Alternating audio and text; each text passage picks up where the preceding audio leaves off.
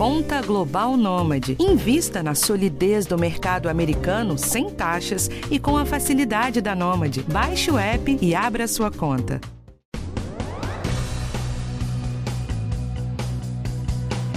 Imagina que você está andando na rua e de repente vem uma pessoa sorrindo na sua direção. Ela te encontra, te cumprimenta, te chama pelo nome, começa a conversar e você fica naquele constrangimento horrível porque sabe que a conhece, mas não lembra de onde, e muito menos o nome dela.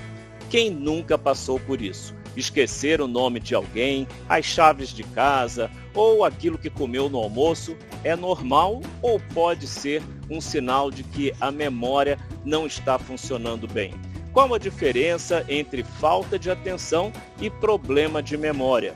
Existem fases da nossa vida em que a memória fica mais prejudicada e com o passar dos anos, ela necessariamente vai piorar ou há algo que se possa fazer para manter uma boa memória? No podcast de hoje, a gente vai conversar com o neurologista e presidente da Associação Brasileira de Alzheimer, Dr. Rodrigo Rizek Schultz, e vamos ter todas essas respostas para você. Eu sou Jorge Félix e esse é o podcast do Bem-Estar.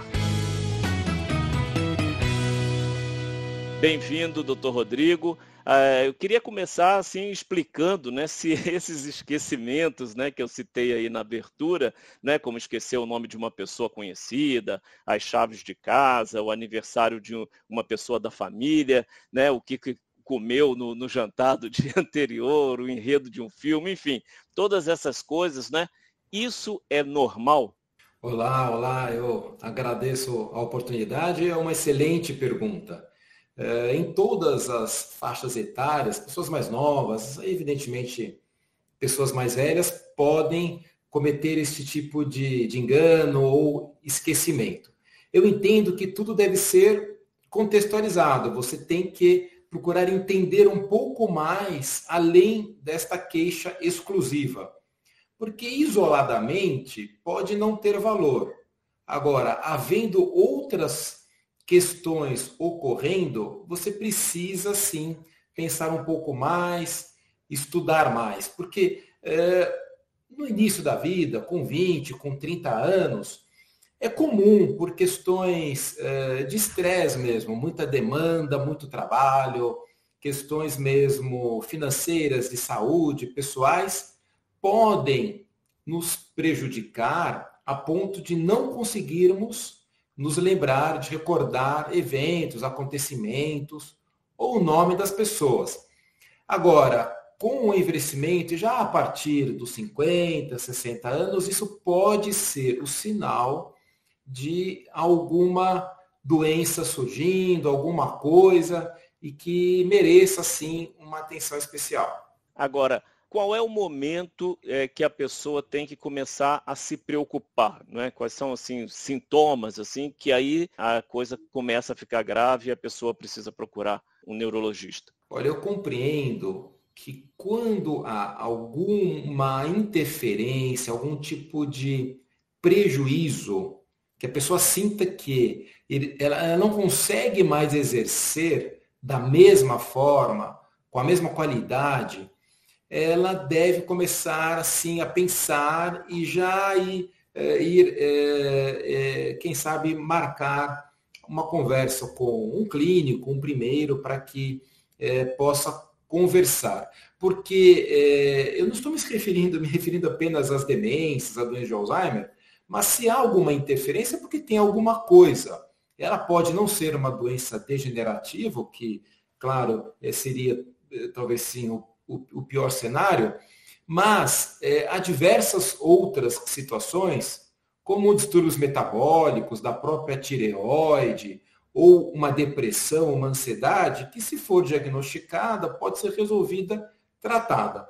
Então, havendo interferência, esta procura, é, uma mudança de comportamento, quer dizer, a pessoa começa a ficar mais agressiva, mais irritada, ou chorosa, um sono ruim, então, algumas questões mesmo emocionais, psicológicas, eu acho que também é, é um motivo para isso. E claro, se foi, é, isto tudo foi em decorrência de algo clínico, alguma outra questão que esteja acontecendo com ela. Agora, é, hoje em dia, né, tanto crianças, adolescentes, né, ficam é, ligados em várias telas, fazendo várias coisas ao mesmo tempo e também é, no mercado de trabalho isso é, acaba sendo valorizado, aquele profissional multitarefas. É, isso traz algum é, prejuízo para o cérebro da gente, para a memória? Prejuízo, isto não traz, quer dizer, as múltiplas tarefas. Isto não traz é, a ponto de é, o indivíduo começar a ter e se acentuar algum tipo de déficit, é, ou seja, do ponto de vista neurológico, estrutural, funcional, vamos dizer assim, da, do, do, funcionamento, da, da, atividade cerebral, vamos dizer assim, isso não é um, um, um, algo danoso, um fator de risco. Tá? É, nós todos temos aprendido, isso é um processo mesmo da evolução de, de telas, como você fala, de fazer várias coisas ao mesmo tempo, é, nós temos e feito mais isso. As pessoas têm é, é, procurado e têm conseguido exercer várias funções, atividades é, simultaneamente. O que acontece é que, sem dúvida, esta atividade ela é, pode fazer com que você deixe de priorizar ou atender esta ou aquela pessoa. Ou seja, você não apresenta, não devolve, é, e o seu desempenho pode é, ficar reduzido em função disso. Tá? Agora, o senhor falou aí né, de problemas que a pessoa pode ter, problemas físicos, né, de, de, saúde. Por exemplo, a depressão, ela piora a memória? E quais são outros é, problemas de saúde que a pessoa pode ter e que vão obrigatoriamente ou comprovadamente pela ciência prejudicar a memória? A depressão pode, os transtornos psiquiátricos, psicológicos, emocionais, vamos dizer assim de uma maneira bem ampla, eles têm esta capacidade. Evidente que, para que cause um impacto grande na memória, a necessidade de ser um transtorno maior. Mas é, as pessoas que, que têm um humor mais deprimido, então mais tristes, mais é, chorosas, melancólicas, é, podem ter algum prejuízo, às vezes mesmo que leve, neste, nesse, nesse desempenho das atividades, que é reflexo da, da questão da, da, memória, e muitas vezes não da memória, né? nós estamos falando da memória, mas poderia ser, e até mais comum, que seja da atenção, porque é, quando a atenção fica prejudicada, há um prejuízo da memória. Então, não é diretamente da memória, mas da atenção. E qualquer intercorrência clínica, isso maior, tá? Com as pessoas é, envelhecidas, as pessoas que envelhecem, então 50, 60 anos, é, desde uma gripe, uma infecção urinária, um distúrbio gastrointestinal, uma pneumonia, é, uma fratura do pé, uma cirurgia no joelho, na coluna, dengue, o que for, pode também prejudicar essa, essa, este equilíbrio é, é, dessas funções no cérebro. Então, há um desequilíbrio justamente em função de algo que está acontecendo no organismo inteiro. Eu falei da tireoide, mas poderia ser, do, por exemplo, do metabolismo do cálcio, da, é, de alguns é, como, é, diabetes compensada, algumas situações elas podem é, é, prejudicar isto. Então, por isso que há essa necessidade de uma, uma, uma, avaliação clínica importante, um questionamento, antes de pensarmos diretamente em algo neurológico. A gente falou aí das multitarefas, né? Isso está falando, o senhor citou também essa questão da atenção. E hoje as pessoas vivem com esse excesso de informação, né? De, é muita informação a todo instante. A gente fala até, né? Houve até falar de ansiedade de informação. É, isso é, prejudica a memória ou, é, como outras pessoas pensam, né, assim, na, na sabedoria comum, que pode ser um exercício para o cérebro?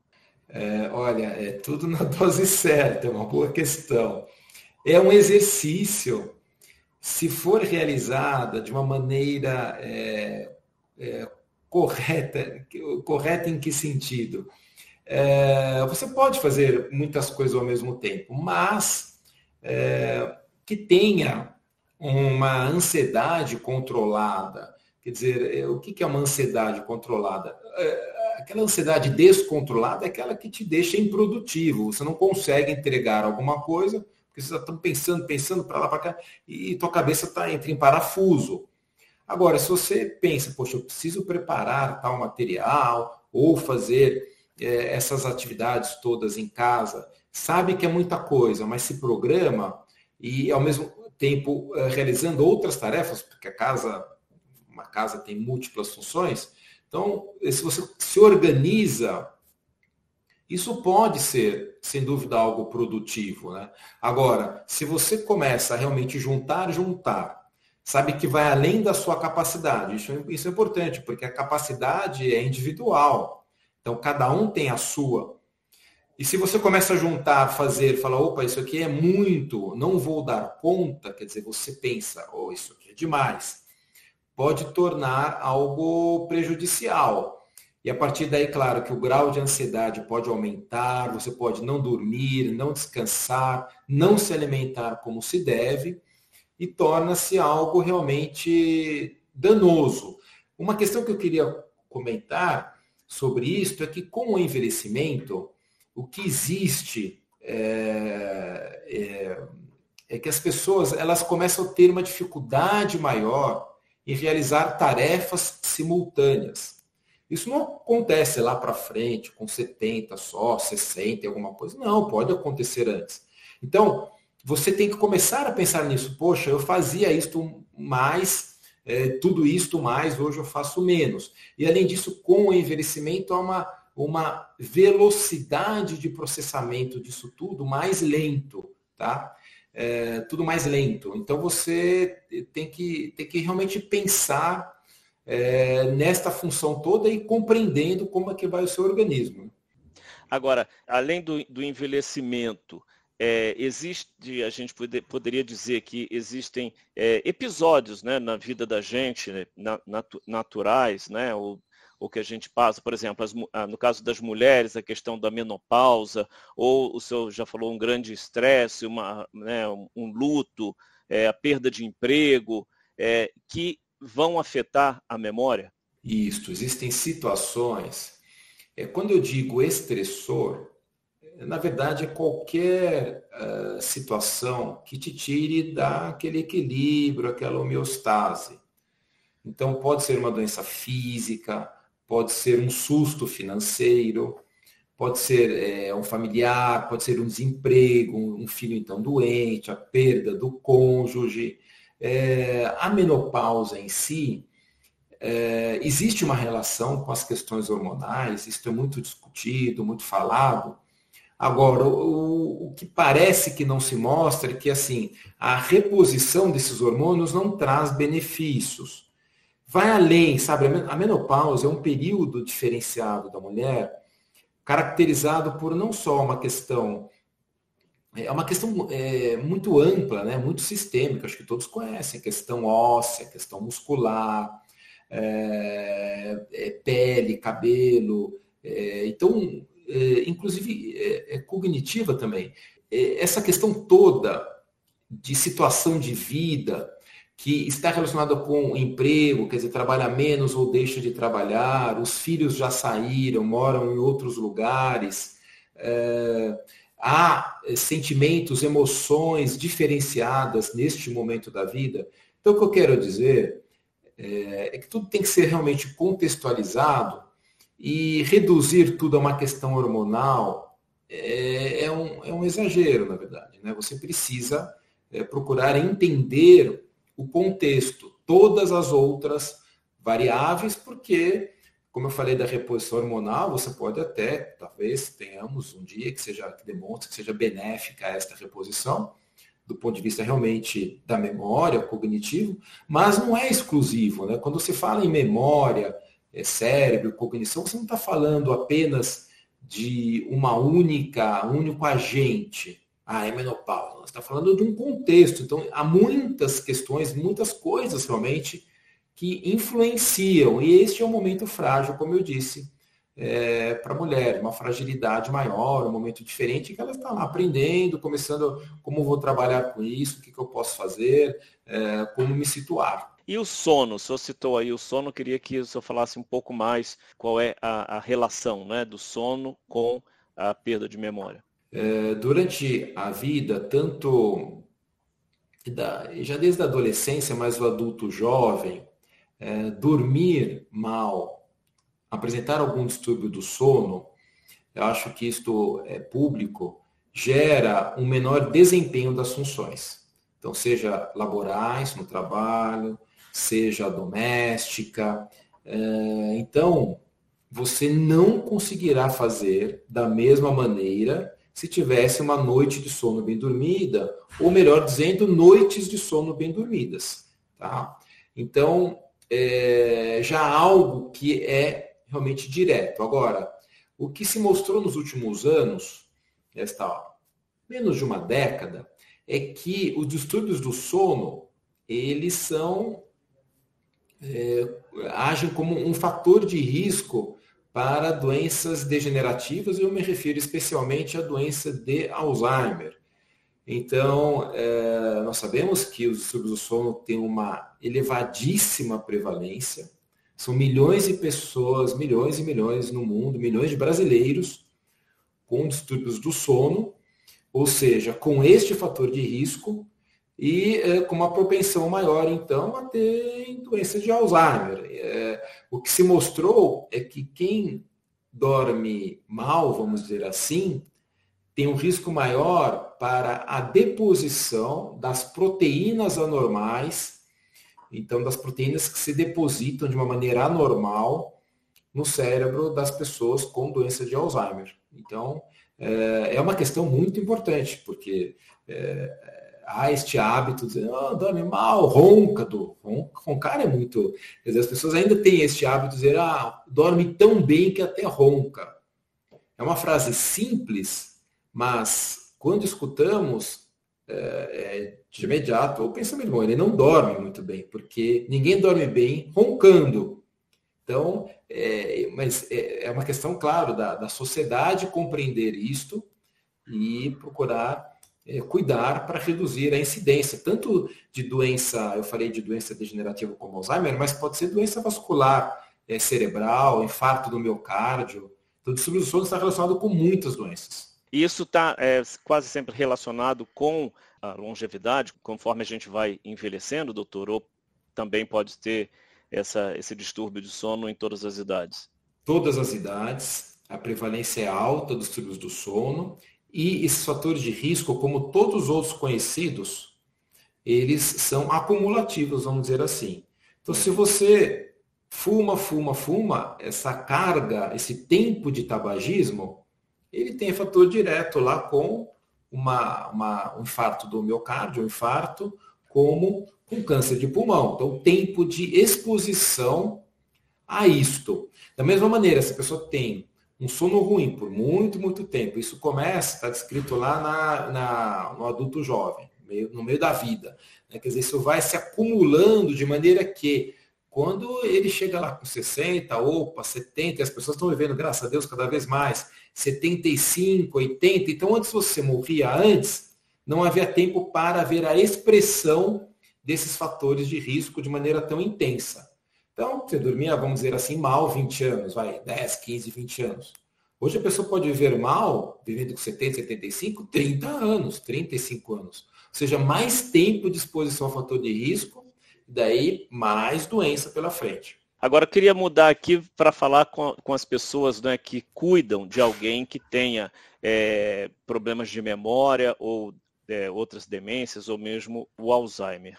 É comum a gente ver que, é, tanto cuidadoras como às vezes, né, principalmente fa é, familiares, é, falar assim, ah, tá vendo, quando ele quer, ele lembra. Ah, quando interessa a ela, ela lembra.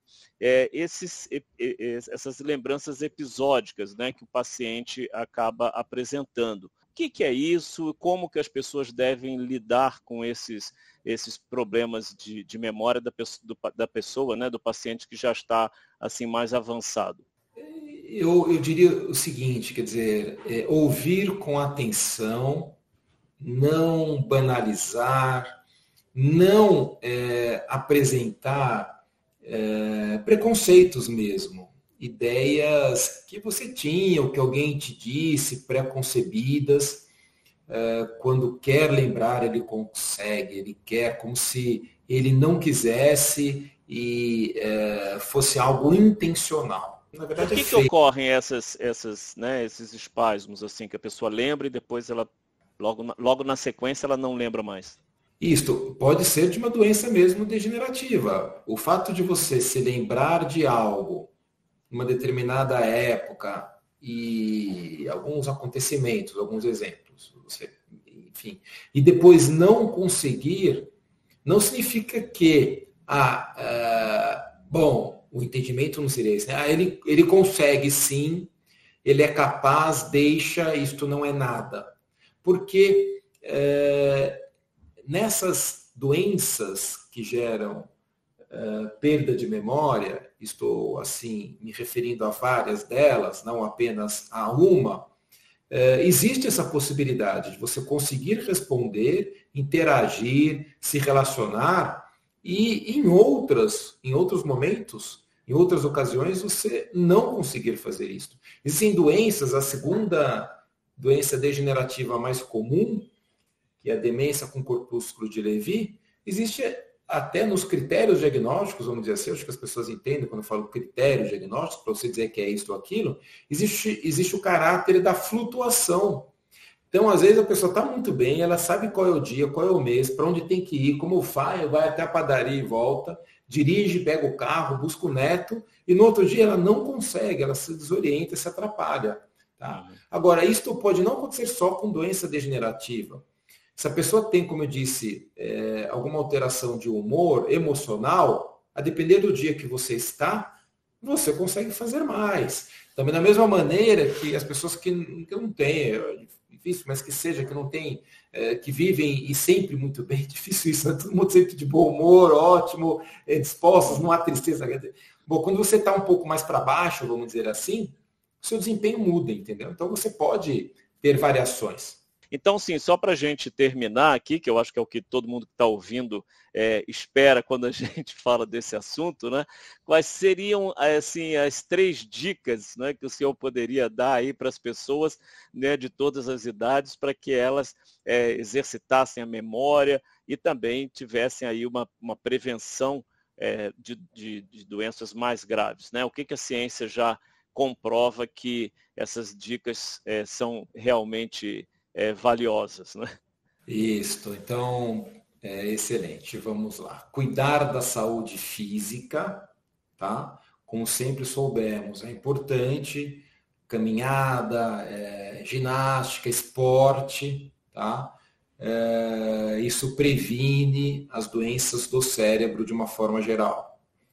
É, desenvolver e manter uma atividade cognitiva. Então, memória, é, atenção, é, planejamento nas ações. É, então, é, isso envolve desde, estou falando de diferentes épocas da vida, então por isso que é uma diversidade no que eu vou falar, mas desde jogos, é, de tabuleiro. Aprender e... coisas novas, né? Aprender coisas novas, a língua, muito bem lembrado, a música, então, é, se aprimorar do ponto de vista cognitivo, tendo uma boa formação, fazer tudo o que se deve, continuar estudando e muito, e manter atividades que, que promovam este bem-estar. E eu acho que um outro item é socializar, socializar, estar junto com as pessoas, passear, se relacionar, desenvolver bons amigos, porque é assim que você irá, é, eu acho que até mesmo garantir seja bem cuidado, que tenha uma rede de apoio quando você precisar. Então, é, acho que esses três aspectos, no meu entendimento, são os principais. E tem, a gente não falou isso, mas tem alguma questão alimentar, tem algum alimento que possa melhorar a memória, doutor? Isto, é, na verdade, é, prevenir... Ou prejudicar, né? É, prejudicar, existem os dois, né? É. é. a dieta, aquela chamada dieta do Mediterrâneo, muitas pessoas comentam, ela é baseada na ingesta de, de frutos do mar, então peixes, além de legumes, frutas, verduras, de azeite, então de óleo, e uma taça, ou menos do que uma taça de vinho, vai, porque uma taça, esse conceito do que é uma taça de vinho é, é um pouco. É, varia muito, né? então, tá bom. É, Claro que o que pode ser ruim é aquela dieta gordurosa, aquela dieta que faz aquela mesma que faz entupir nossas coronárias. Então, gordura, fritura, isso não é saudável, não é bom também. E o excesso de álcool, né? Exato. exato. Tá bom. Doutor Rodrigo Rizek Schultz, muito obrigado. Né, conversando, conversei com o neurologista e presidente da ABRAS, da Associação Brasileira de Alzheimer e agradeço também a você. Este podcast teve direção de Karina Dorigo, edição Natália Marques, gravação Renato Faustino e se você gostou, compartilhe, é informação útil para a sua saúde. Eu sou Jorge Félix. Até a próxima.